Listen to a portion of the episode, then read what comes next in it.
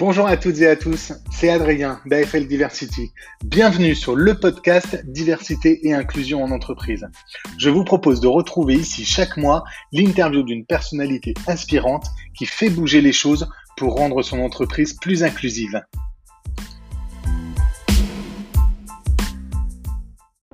Bonjour Raphaël, bienvenue. Bonjour Adrien, merci. Alors Raphaël, je te laisse te présenter et, nous raconter ton parcours. Avec plaisir. Donc, je m'appelle euh, Raphaël Lalo, je travaille chez Ubisoft, donc l'entreprise euh, de jeux vidéo et euh, de films, séries, télé, produits dérivés, etc. depuis un peu plus de trois ans et demi maintenant.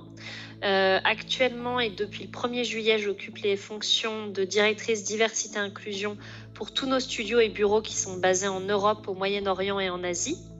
Et auparavant, donc pendant ces trois années et demie, j'étais manageuse de l'équipe diversité politique sociale qui était dédiée à nos bureaux euh, sur le territoire français. Et avant Ubisoft, euh, bah, pas mal de choses. Euh, j'ai travaillé plus de cinq ans chez AXA. et encore avant cela, pas mal d'expériences assez variées. Donc j'ai eu beaucoup de chance depuis bah, les centres épis de deuxième chance, en passant par une ONG basée à Londres et ou encore L'Oréal, rien à voir, changement d'ambiance. Et côté diversité inclusion, alors même si c'est des sujets qui là commencent à avoir le vent en poupe en France, euh, moi je suis tombée assez tôt dedans en fait, aussi bien dans mes études que dans ma carrière. Moi déjà par intérêt personnel et, euh, et intérêt aussi bah, voilà, dès les études et à titre professionnel. Et pour moi c'est des sujets... Euh, qui représente l'opportunité de faire changer les choses de l'intérieur. En tout cas, c'est un peu la RSE euh, de l'intérieur, j'aurais envie de dire. Et, et, en plus, ça a l'avantage d'être des sujets. Alors déjà, tout le monde a un avis dessus, donc c'est aussi ce qui est compliqué, parce que euh, souvent on a l'impression que ce sont des sujets finalement qui sont peut-être pas si techniques que ça, que c'est finalement du bon sens. Et en fait, ce qui est passionnant avec ces sujets, c'est qu'ils sont à la croisée dans une entreprise de toutes les fonctions. En fait, tout le monde peut avoir quelque chose à faire avec les sujets diversité et inclusion. Et ça nécessite du coup, quand on fait le métier que je fais aujourd'hui et d'autres qui font le même métier que moi, de bien comprendre les spécificités de sa boîte, mais aussi des métiers avec lesquels on a interaction pour euh, bien comprendre pourquoi c'est intéressant pour eux de s'intéresser à ces sujets et qu'ils puissent se les approprier. C'est finalement un petit peu comme euh, s'approprier une démarche environnementale. Ça a l'air euh, passionnant et très vaste aussi comme mission, euh, tu l'as dit. Oui. Euh, est-ce que peut-être pour nos auditeurs, tu peux, tu as parlé des marques Ubisoft, est-ce que tu peux nous en donner quelques quelques-unes pour comprendre de, quoi on parle et, finalement le, le, mastodonte qu'est Ubisoft parce que c'est quand même un des leaders du marché. Effectivement, bah, Ubisoft, en fait, à la base, ça a été créé par cinq frères bretons euh, donc euh, c'est une entreprise qui, a, euh, qui est née, en, si je ne dis pas de en 1986 maintenant. Donc on a quelques années d'ancienneté et on compte aujourd'hui 20 000 employés partout dans le monde, répartis dans une trentaine de pays et dans plus de 45 studios qui font aussi bien des jeux mobiles, donc, sur lesquels on peut jouer sur, sur, nos, sur nos portables, que des jeux dits HD. Alors les jeux HD, c'est ce qu'on va appeler les jeux console. Et donc, parmi les marques un peu iconiques euh, que nos auditeurs et auditrices pourraient connaître, on va avoir par exemple Assassin's Creed. Euh, on va avoir aussi dans un tout autre style les lapins crétins. Euh, je ne ferai pas le bruit des lapins crétins sur ce podcast. Euh, mais on va avoir aussi sur d'autres sujets, on va, on va avoir Just Dance par exemple, qui est encore, bah, voilà, pour euh, qui moi à titre personnel m'a bien servi pendant le confinement euh, pour se bouger. On va avoir après des jeux plus classiques dits de shooters, donc travailler en équipe mais dans un climat un peu de guerrier comme Ghost Recon, The Division, des jeux de sport, enfin bref, il y a vraiment de tout. Je pourrais citer de ce type, Trials, enfin voilà. Il y a, on a on a la chance d'avoir un un portefeuille de jeux assez varié, aussi bien adapté sur des consoles que sur euh, nos, jeux mobiles. Évidemment, je ne l'ai pas mentionné, mais euh, le jeu qui a contribué très largement à faire connaître Ubisoft au démarrage, c'était Rayman. C'est quoi euh, être directrice diversité et inclusion chez, Ubisoft? Est-ce que tu peux nous expliquer en quoi consiste ton job? Ça se joue à plusieurs niveaux, c'est-à-dire qu'il y a un très gros travail en tout cas qui est incessant, qui est de tous les jours, d'éducation et de pédagogie sans jamais perdre patience, en restant, s'adaptant à différents niveaux de maturité et d'interlocuteurs et d'interlocutrices, que comme je le disais au démarrage, en fait, tout le monde a un avis sur ces sujets. C'est des sujets qui parfois mettent mal à l'aise, qui peuvent ouvrir des conversations compliquées. Et donc, en fait, souvent sur ces sujets, il ne faut pas arriver, en tout cas quand on est quand on occupe les fonctions que j'occupe avec une idée préconçue de ce qu'on doit euh, raconter. Il faut vraiment bien comprendre, et c'est la clé en fait de ce poste, c'est écouter, écouter les besoins, écouter potentiellement les peurs, parce que ces sujets peuvent aussi susciter pas mal de peurs chez euh, nos interlocuteurs et interlocutrices. Et du coup, bah, c'est en fonction de cela pouvoir raconter pourquoi ces sujets sont importants aujourd'hui, pourquoi il est nécessaire à certains niveaux de l'organisation de s'y intéresser et à tous les niveaux de s'y intéresser, quel impact ça peut avoir dans son quotidien et surtout pour nos équipes en fait. Et au-delà de nos équipes aujourd'hui, et c'est euh, l'enjeu de mon poste aujourd'hui, c'est que dans l'équipe euh, que j'intègre, donc qui est l'idée par Rachid Sika, qui est notre nouvelle vice-présidente diversité et inclusion depuis février, on veut s'adresser, on veut s'intéresser aussi bien aux équipes, c'est-à-dire bah, le point de vue finalement à ces ressources humaines, donc euh, avec les process qui sont en place, le recrutement, enfin l'évaluation, bref, tous les process qui font la vie euh, de, nos équipes aujourd'hui pour s'assurer que absolument tout le monde, peu importe d'où les personnes viennent, elles se sentent incluses dès le démarrage chez Ubisoft et tout au long de leur carrière. On se parle d'accès aux opportunités également. Euh, on va s'intéresser aussi évidemment à la culture d'entreprise. Donc là, c'est ce que je mentionnais sur euh, l'éducation. C'est un travail de fond. C'est qu'est-ce qu'on peut faire en termes de sensibilisation, qu'est-ce qu'on peut faire en termes de formation, qu'est-ce qu'on peut faire au niveau du travail sur les valeurs pour faire en sorte que diversité et inclusion soit pas juste un espèce d'astéroïde tout seul dans un coin comme la danseuse euh, un peu bisounours de l'entreprise, mais que ce soit vraiment vraiment comme la démarche environnementale qui s'intègre aujourd'hui dans tous les départements de l'entreprise. Diversité inclusion, c'est pareil en fait. C'est qu'on soit euh, en finance, qu'on soit dans le département légal, qu'on soit euh, en communication, en fait, tout le monde peut s'y intéresser. Et euh, enfin, euh, enfin, l'avant-dernier pilier auquel on s'intéresse, c'est évidemment euh, le contenu, c'est-à-dire qu'aujourd'hui, bah, vu notre rôle euh, d'entreprise bah, du divertissement et tech, on produit bah, du média, on produit des contenus qui vont toucher des millions de personnes et donc il y a évidemment un rôle non négligeable sur la représentation et sur les messages qu'on va envoyer à travers nos jeux. Euh, et c'est en tout cas des thématiques qui prennent de l'ampleur en ce moment dans l'industrie du jeu vidéo.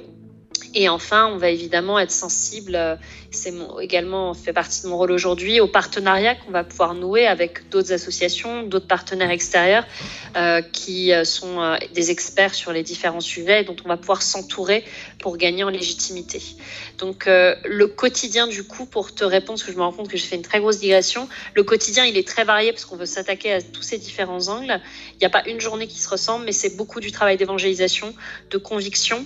Et après, on va aller sur des choses extrêmement concrètes où tout d'un coup, on va aller regarder euh, bah, euh, un système euh, de, données RH et on va regarder, OK, bah, aujourd'hui, comment il est fichu, comment on va pouvoir l'adapter pour ce que si pour par exemple une personne dans l'entreprise qui ne se sent ni homme ni femme et comment on va intégrer cette identité non binaire dans des systèmes où aujourd'hui en France par exemple il n'est pas légal de reconnaître un troisième genre. Donc c'est comment est-ce qu'on peut faire en sorte d'un point de vue très concret pour que ces personnes se sentent finalement reconnues euh, pour qui elles sont dans l'entreprise. Donc on va vraiment jongler toute la journée entre des niveaux très différents, du très stratégique à du très concret, parce que encore une fois, bah, ça nous touche dans notre, dans notre quotidien, toutes ces questions. Ok, donc ça concrètement, l'exemple le, que tu nous donnes là sur, sur la modification de process ou d'outils RH, oui. euh, tu peux nous en dire un peu plus? Je, je, je sens que euh, c'est la réalité et tu as été euh, confronté. Euh, comment oui. ça s'est passé euh, et euh, parce que c'est ah, encore quelque chose qui, qui, peut faire peur, je pense, aux oui, entreprises. Oui. Ah, complètement. Bah, sur, je disais encore récemment un, un article qu'on m'a partagé dans, sur, sur, la question justement du genre qui chamboulait les entreprises en France. Alors là, aujourd'hui, mon terrain est plus large que juste la France, mais c'est clair que pour la France, c'est des notions assez nouvelles de sortir de la binarité homme-femme. Et par rapport à ça, en fait, ça fait partie typiquement des questions où je me dis qu'encore aujourd'hui, on pourrait vraiment mieux faire et que malheureusement, il y a aussi une très grosse frustration qu'il faut arriver à gérer, surtout quand on est dans un job comme le mien où on va travailler avec beaucoup de pays très différents qui ont un cadre législatif très différent et parfois plus ouvert, plus avancé sur ces sujets.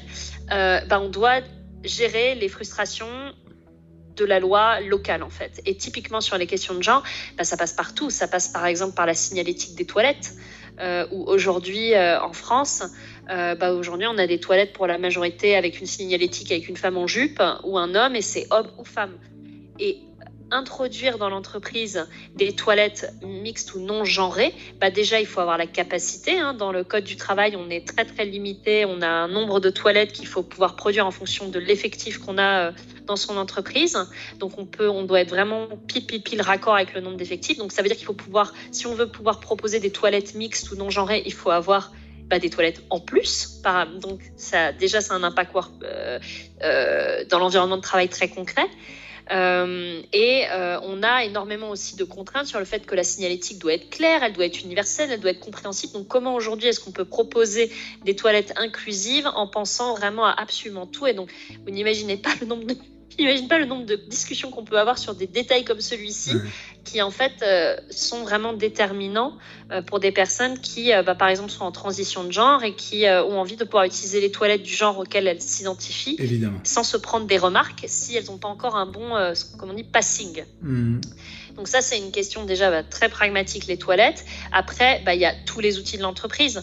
Euh, si paraît aujourd'hui, euh, et c'est vraiment une, euh, parmi les accompagnements qui se sont pas mal développés en France, c'est l'accompagnement de la transition de genre, où on a aujourd'hui des, collaborateurs ou collaboratrices qui viennent solliciter les équipes RH pour bah, les accompagner dans ce processus, soit euh, ces personnes intègrent l'entreprise, elles ont déjà entamé un process de transition et donc elles veulent pouvoir être accompagnées, soit elles sont dans l'entreprise depuis un moment et elles veulent enclencher ce processus. Et du coup, bah, c'est penser à tout, c'est au badge, c'est euh, le nom sur les feuilles de paix, c'est euh, les systèmes internes, les adresses mail, absolument tout. Et en fait, tout ça, bah, ça prend du temps. Et souvent, en fait, on se heurte au fait que ces personnes, bah, ça y est, elles ont pris leur décision et elles ont besoin que ça aille vite. Hmm. Et l'entreprise, parfois, elle va pas si vite. Hmm. Et, puis, il faut expliquer, il faut expliquer aux managers, il faut expliquer aux équipes. Bref, euh, c'est des choses auxquelles on a pas mal été confrontés ces derniers temps. Et après, je mentionnais comme exemple la question des systèmes. Euh, aujourd'hui, en fait, effectivement, dans le cadre légal français, le troisième genre n'est pas reconnu. Donc, pouvoir proposer, en tout cas dans l'état civil, à des personnes le genre non binaire, on n'y est pas autorisé. Donc, aujourd'hui, on est en train de réfléchir à des systèmes. Euh, c'est en réflexion à l'heure actuelle où euh, est-ce qu'on pourrait, en tout cas dans nos systèmes euh, d'identification des salariés, est-ce qu'on pourrait leur laisser la possibilité, de la même manière qu'on aurait par exemple un nom usuel, donc par exemple si on change de nom, qu'on a envie d'être appelé comme par ce nom-là dans l'entreprise, est-ce qu'on pourrait avoir un genre usuel, donc le genre par mmh. lequel moi je m'identifie et qui est accessible aux équipes RH et qui est le genre auquel moi je m'identifie, mais qui n'est peut-être pas le genre que je vais envoyer, par exemple, à la directe ou euh, à la loi française. Enfin, voilà. On, réfléchit à, beaucoup à toutes ces questions et, et encore une fois, c'est essayer de repérer euh, quelles, quelles, peuvent être les petites victoires qu'on peut remporter quand parfois euh, le cadre légal n'est pas toujours aussi progressiste que ce qu'on voudrait. Hmm, mais ça avance. Il y a des raisons d'être optimiste, je pense. On en parle de plus en plus, mais ça va de, tout doucement. On a aussi, par exemple, proposé sur notre intranet, toujours sur ces questions d'identité de, genre, on a proposé sur nos intranets la possibilité pour chaque profil de salarié d'ajouter, euh, un peu comme sur LinkedIn l'a fait récemment, la, la fonctionnalité pronom. Donc euh, ça, au moins, comme ça, au moins, dans, dans le cadre de l'entreprise, on peut euh, signaler les pronoms par lesquels on a envie d'être appelé, on peut le mettre dans sa signature, bref, on attend que hmm. Teams s'y mette, enfin voilà, on, aimerait bien pouvoir, euh, c'est par ces petits signes-là qu'on avancera. Ok, la stratégie des petits pas, je crois que c'est une bonne solution. Euh, alors, si mes souvenirs sont bons, ça n'a pas été toujours aussi, aussi simple chez Ubisoft et, on a entendu pas mal de choses. Il y, a, quelques années. Alors, on n'est pas là pour parler du passé. Ce qui va nous intéresser, c'est plutôt euh, euh, ce qui a été mis en place et ce qui va être mis en place. Est-ce que tu peux nous en dire un mot? Bah, euh, par rapport à cela, je dirais que la chose peut-être la plus flagrante, même s'il faut pas il faut évidemment pas, ça, me tient à cœur en tout cas dans mon travail aujourd'hui, de pas confondre ce qui est diversité inclusion et ce qui relève du niveau légal, en fait, des comportements inadmissible. Mhm. Donc pour moi, il faut vraiment que ces sujets diversité inclusion soient abordés sous un angle vraiment positif et aspirationnel. Mais disons qu'en tout cas, pour euh, dire sur ce, enfin l'un des engagements les plus forts, je dirais euh, par rapport à cela, c'est le fait que bah, aujourd'hui, je rejoins une équipe qui est directement rattachée au CEO. Euh, donc Rachi, euh, notre VP, elle est directement mm. rattachée à notre PDG, euh, avec lequel elle échange très régulièrement. Et il y a vraiment cet engagement de créer une équipe. On est en train de créer une équipe de toutes pièces euh, pour pouvoir mener ces sujets à un niveau international. Là où aujourd'hui on avait effectivement bah, des équipes comme celle à laquelle j'appartenais dans le passé, qui étaient vraiment sur des territoires circonscrits. Mais aujourd'hui, il y a un engagement qui est pris au niveau du groupe euh, pour vraiment mener ces sujets euh, de front et sur les différents piliers que je mentionnais. Et je pense qu'on aura encore plus de nouvelles à, annoncer dans les, dans les prochains mois. Mais en tout cas, il y a vraiment la volonté euh, d'aller de l'avant, d'essayer de, évidemment, avec humilité, de faire mieux. Euh, parce qu'on, s'il y a un des trucs qu'on sait dans, dans, mon job, c'est que c'est jamais fini sur ces sujets. Il y a toujours des choses à apprendre, il y a toujours des choses à améliorer. Et, euh, et après, Ouais, euh, on, a, on, a énorme, on a également une nouvelle DRH euh, qui a rejoint l'entreprise il y a de cela quelques mois, Annika Grant, et euh, voilà, de, différents rôles de leaders qui ont été renouvelés au sein de l'organisation. Donc il y a beaucoup de choses qui se sont mises en place. On a également revu notre code de conduite. interne en, intégrant notamment beaucoup plus de notions sur les sujets de diversité et inclusion. Et on travaille aussi, ça fait partie finalement de, de donner la voix euh, à nos communautés en interne et à prendre le pouls de l'organisation plus régulièrement. On travaille beaucoup en ce moment à structurer euh, quelque chose qui est monté très fortement ces, dernières années, qui sont les Employee Resource Group, donc les groupes ressources d'employés. Euh, on en a un très grand nombre chez Ubisoft maintenant, c'est assez nouveau. Et donc on travaille beaucoup à structurer et à écouter en fait ces groupes-là pour avancer avec eux. Très bien, donc vous travaillez avec les salariés vous n'êtes pas, euh, ce que j'ai compris, et c'est la vision que j'en ai, pas dans une démarche top-down, mais plutôt de partage avec, euh, avec les salariés, de co-construction avec les, bah, les principaux concernés. Euh, si on parle du handicap, Raphaël, je crois savoir que c'est l'un des premiers piliers de, de, la politique diversité, en tout cas celui qui a été historiquement mis en place. tu peux nous en, nous en dire un mot? Oui, avec plaisir. Alors c'est une Effectivement, c'est le premier, en tout cas quand j'étais manageuse de l'équipe euh, diversité inclusion pour la France, c'est effectivement l'un des premiers piliers euh, de l'équipe quand euh, elle a été créée, quand en tout cas la, mission handicap a été créée en 2017, donc elle s'appelle Boost.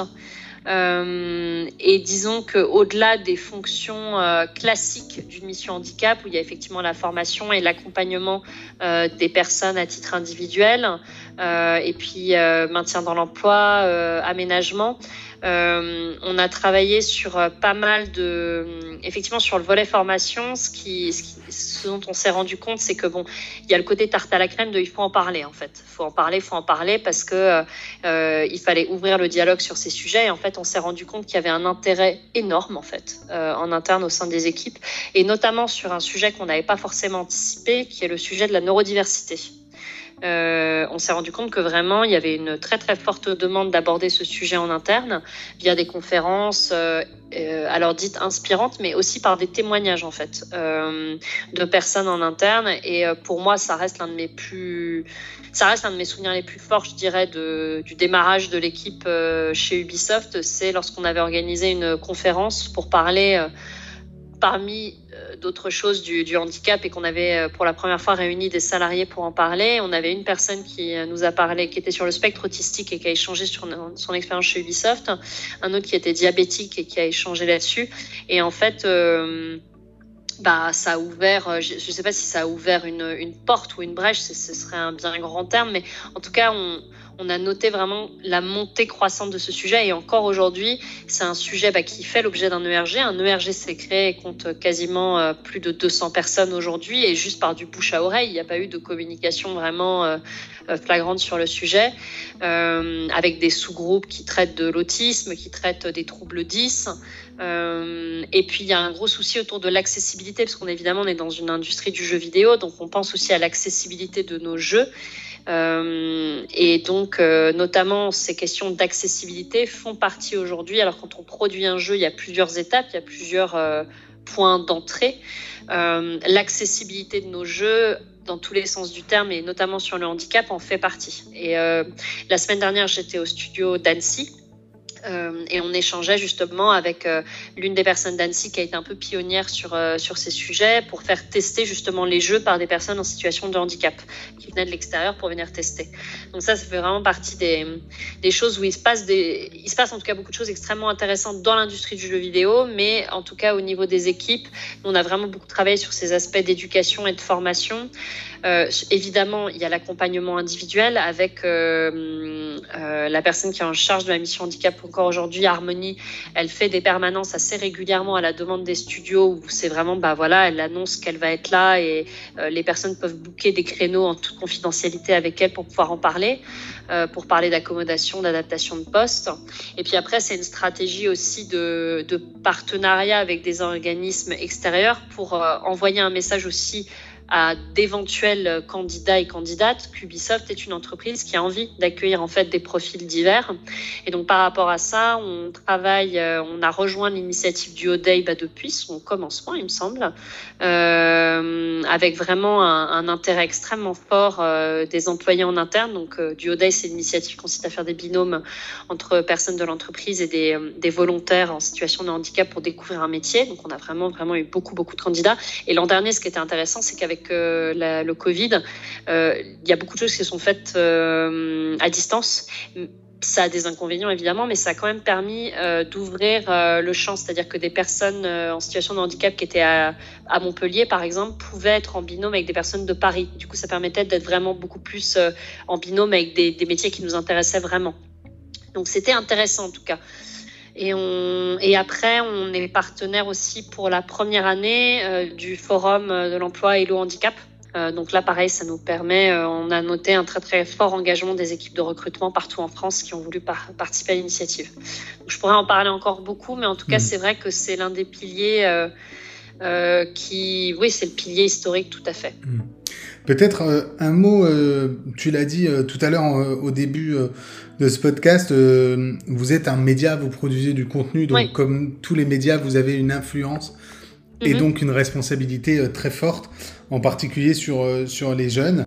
Ce qui est assez satisfaisant depuis quelques années, et je dirais même depuis l'année qui vient de s'écouler, c'est qu'il y a vraiment une prise de conscience assez massive du, du, secteur. Hein. Le secteur n'a pas été épargné par les, les, crises. Euh, et, du coup, je pense qu'on va vers plus de collaboration inter-entreprise dans le monde de l'industrie parce qu'on a vraiment toutes et tous cet objectif en commun d'avoir plus de diversité dans nos équipes pour pouvoir notamment créer euh, des contenus vraiment différents et qui vont pouvoir toucher le, plus grand nombre. Euh, là-dessus, il y a beaucoup de choses dire, on n'est pas les seuls à s'y intéresser. Tout le monde a dans la tech essaie aussi de, diversifier euh, vraiment très fortement euh, ses équipes. Et donc la difficulté, c'est qu'on essaie de faire un peu tous la même chose et qu'il n'y a pas forcément autant de concertation et de collaboration que ce qu'on espérerait.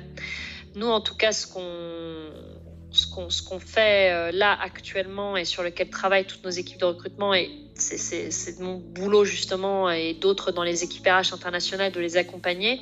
C'est tout ce qui va être euh, ce qu'on appelle dans un bien un, grand mot pour recruter pour euh, pardon pour regrouper beaucoup de choses.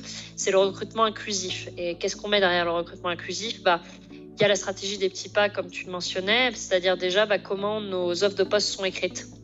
Donc euh, il y a quelques outils aujourd'hui qui existent comme Gender Decoder, euh, euh, Textio, il y, a des, choses comme ça qui, se baladent pour, nous permettre d'analyser la manière dont nos offres sont rédigées, si elles utilisent un langage qui est extrêmement genré, est-ce qu'elles sont écrites en écriture inclusive. Et là-dessus, je prends des pincettes parce que je sais que dès qu'on parle d'écriture inclusive, bah, on pense point médian et du coup ça déclenche des débats monstrueux. Hmm. voilà, je tiens juste à préciser que l'écriture inclusive, ce n'est pas juste le point médian. Et euh, voilà, et, et que et qu'on peut tout à fait utiliser l'écriture inclusive sans utiliser le point médian et du coup s'éviter euh, bien des, des, débats qui sont pas toujours euh, malheureusement très productifs. Mais donc toujours est-il que euh, voilà, il y a ce travail à faire sur les offres de poste. Euh, nous, tout récemment chez Ubisoft, là, ce qu'on a tenté euh, avec les équipes recrutement, qui n'est pas révolutionnaire, hein, qui était déjà quelque chose qui était fait en Belgique ou en Allemagne, c'est typiquement en France, pour prouver qu'on ne fait pas de discrimination, on est obligé de rajouter à côté des titres d'un titulé de poste la mention HF. Intéressant. Hein. Pourquoi l'homme d'ailleurs avant la femme Donc nous, on a changé, on a mis femme avant homme parce que mhm. finalement c'est l'ordre alphabétique. Euh, mais euh, on a mis FH et NB, donc non binaire. Donc on teste cette nouvelle nomenclature. Euh, on a vu sur Twitter que ça avait eu quelques effets, ou en tout cas que ça avait été remarqué par des personnes de, de la communauté LGBT. Donc c'est des petits efforts, mais qui envoient déjà un message positif. Euh, et après, euh, au-delà de évidemment de, de, de, la de l'écriture de ces annonces de poste et aussi bah, des, messages sur LinkedIn ou sur d'autres plateformes qui promeuvent ces offres de poste, il y a à réfléchir à la manière dont on recrute. Donc c'est par exemple s'assurer, euh, c'est comprendre en fait par où nous, enfin c'est comprendre par exemple pour un métier combien on a de candidatures diversifiées. Alors en France, on est assez limité sur ce qu'on peut traquer malheureusement, mais donc si je prends par exemple un poste c'est bon, bah voilà, bah on a euh, combien on a de femmes qui ont postulé. Sur ce nombre de femmes qui ont postulé, combien ont passé le premier entretien? Ou combien ont passé le test technique et ont réussi pas réussi? Combien sont allés au deuxième entretien? Combien ont été présentés euh, en shortlist? Et analyser où est-ce que ça coince et qu'est-ce qui s'est passé. C'est long, il faut avoir les bons outils pour le faire tous les outils qu'on a sont pas adaptés pour le faire, donc c'est vraiment un travail de longue haleine, mais où on espère avoir des données un peu plus fines pour analyser. Euh, pour vous partager une, une, anecdote aussi assez intéressante de les, que l'équipe indienne me partageait. De, par exemple, en Inde, le monde du jeu vidéo n'est pas perçu comme un monde sérieux. Et donc, notamment, euh, les femmes en Inde, en fait, il y a, énormément de collèges et de lycées qui, ont des femmes en fait dans leur sein, en leur sein, qui sont euh, spécialisées sur des métiers qui intéresseraient grandement Ubisoft. Ils ont vraiment une très grande proportion de femmes dans les métiers tech. Sauf qu'en fait, le jeu vidéo n'est pas perçu comme un milieu sérieux. Et du coup, euh, l'équipe de recrutement sur place a prévu un kit spécial pour les candidatures féminines pour expliquer en fait à quoi ressemble le monde du jeu vidéo. Donc c'est un petit kit préparatoire mais pour déjà commencer à battre en brèche pour ces femmes et pour leurs parents souvent, euh, à quoi ressemble le monde du jeu vidéo. Euh, encore une fois, si on devait parler des process, c'est qui fait passer les entretiens euh, Est-ce qu'on a un panel de personnes qui reçoivent les candidats et les candidates diversifiés Ou alors est-ce qu'on a que des hommes ou on a que, on a que des mmh. femmes euh, C'est prendre des engagements, c'est se dire par exemple dans la shortlist, eh ben, on veut qu'il y ait minimum une femme. Euh, encore une fois, je me concentre sur le genre parce que c'est l'une des rares choses qu'on est autorisé à traquer en France. Si on doit toujours continuer de parler des process, il y a évidemment bah, le rôle clé du manager qui recrute ce manager qui recrute, est-ce qu'il a conscience de, est-ce que cette personne a conscience de ses biais euh, Est-ce que quand elle fait un brief à la personne qui recrute euh, de voilà, je veux telle ou telle personne, est-ce qu'elle fait un brief objectif qui est vraiment basé sur les compétences et pas sur la bonne école ou sur l'école que j'ai mmh. faite et donc du coup bah, c'est rassurant. C'est vraiment essayer d'objectiver un maximum et là-dessus il y a plusieurs équipes de recrutement chez Ubisoft qui ont travaillé à des contenus pour former euh, les managers là-dessus. Donc pareil, on, on continue d'y travailler. Euh, et enfin, qu'est-ce que j'oublie euh, bah, Il y a évidemment toute la partie marque employeur, présence sur euh, les campus. On essaie d'aller travailler, c'est un peu notre enjeu majeur, hein, c'est qu'il faut aller trouver les candidats dans les écoles, essayer d'en trouver dans les écoles, parce qu'ils ne sont pas toujours là. Il y a un gros travail à faire dès le plus jeune âge. Donc, c'est faire des interventions dans les écoles, c'est faire des partenariats avec des écoles qui se créent spécialisées sur certains profils diversifiés. Donc c'est vraiment un travail de très très long terme. Il faut se fixer des objectifs ambitieux tout en étant assez réaliste sur le fait que ça va être du long terme et qu'on ne va pas pouvoir changer les formations et les candidats à ces formations du jour au lendemain. C'était une très longue réponse. J'en bah, merci, mais je t'avais demandé du concret et des exemples. Je pense, Raphaël, que tu as atteint, tu as atteint l'objectif. Euh, peut-être juste pour, euh, pour terminer, euh, parce que c'est un petit rituel sur ce podcast, quel conseil donnerais-tu à une entreprise qui est pour le coup moins avancé qu'Ubisoft sur ces sujets-là, mais qui a envie de, faire bouger les choses. Par où on commence? Euh, Par où on commence? Euh, Je dirais que il faut déjà bien comprendre l'entreprise dans laquelle on est.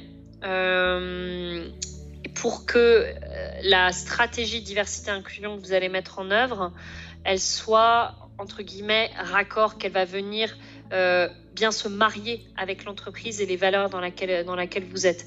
Du coup, ce qui est absolument clé au démarrage, je dirais, c'est d'écouter.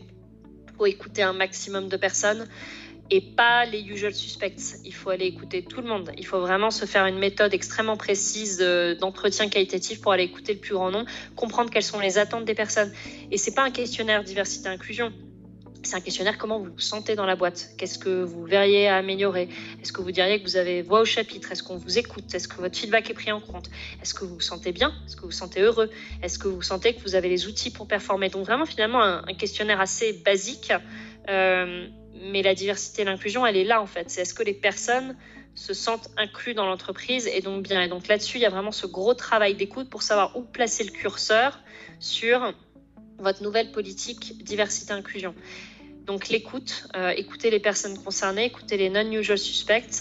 Et je dirais que surtout pour euh, ces métiers, diversité-inclusion, qui sont des métiers de, long terme, où il faut s'armer de patience, il faut, construire une stratégie diversité-inclusion qui va à la fois mélanger des projets très long terme stratégiques et des livrables très concrets pour s'assurer des petites victoires en fait. Parce que c'est ça qui va donner suffisamment d'énergie pour euh, se sentir validé, sentir que nos efforts sont validés par les employés et du coup y aller. Un exemple très concret, euh, il y a trois ans avec mon ancienne équipe euh, France, on a lancé notre première semaine diversité inclusion un peu sur un coup de tête, sur un pari, en se disant bon, tous les studios n'auront peut-être pas envie d'y aller, on va voir si ça prend, si les équipes aiment et si ça marche, bah on verra où placer le curseur. Ça a été un carton, en tout cas la première année avec cinq studios qui avaient signé à l'époque. L'année suivante, tous les studios de France étaient à bord. Et ça nous a permis surtout de pointer là où étaient les attentes. C'est ainsi qu'on a spoté au bout de la première semaine diversité qu'il y avait une attente sur les sujets LGBT. Et donc on a concentré nos efforts sur les sujets LGBT. Donc c'est vraiment alterner entre des visions très long terme et bien, et ça c'est l'écoute des salariés qui le fournit, identifier les petites victoires qui vont vous permettre d'avoir suffisamment de confiance pour poursuivre sur la suite. Super, merci beaucoup Raphaël. Merci à toi.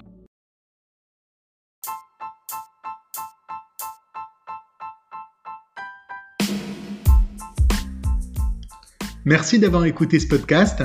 Vous pouvez les retrouver sur www.afldiversity.com. Et n'oubliez pas, vous pouvez toutes et tous agir pour une meilleure diversité et inclusion dans votre entreprise. Ça commence dès aujourd'hui.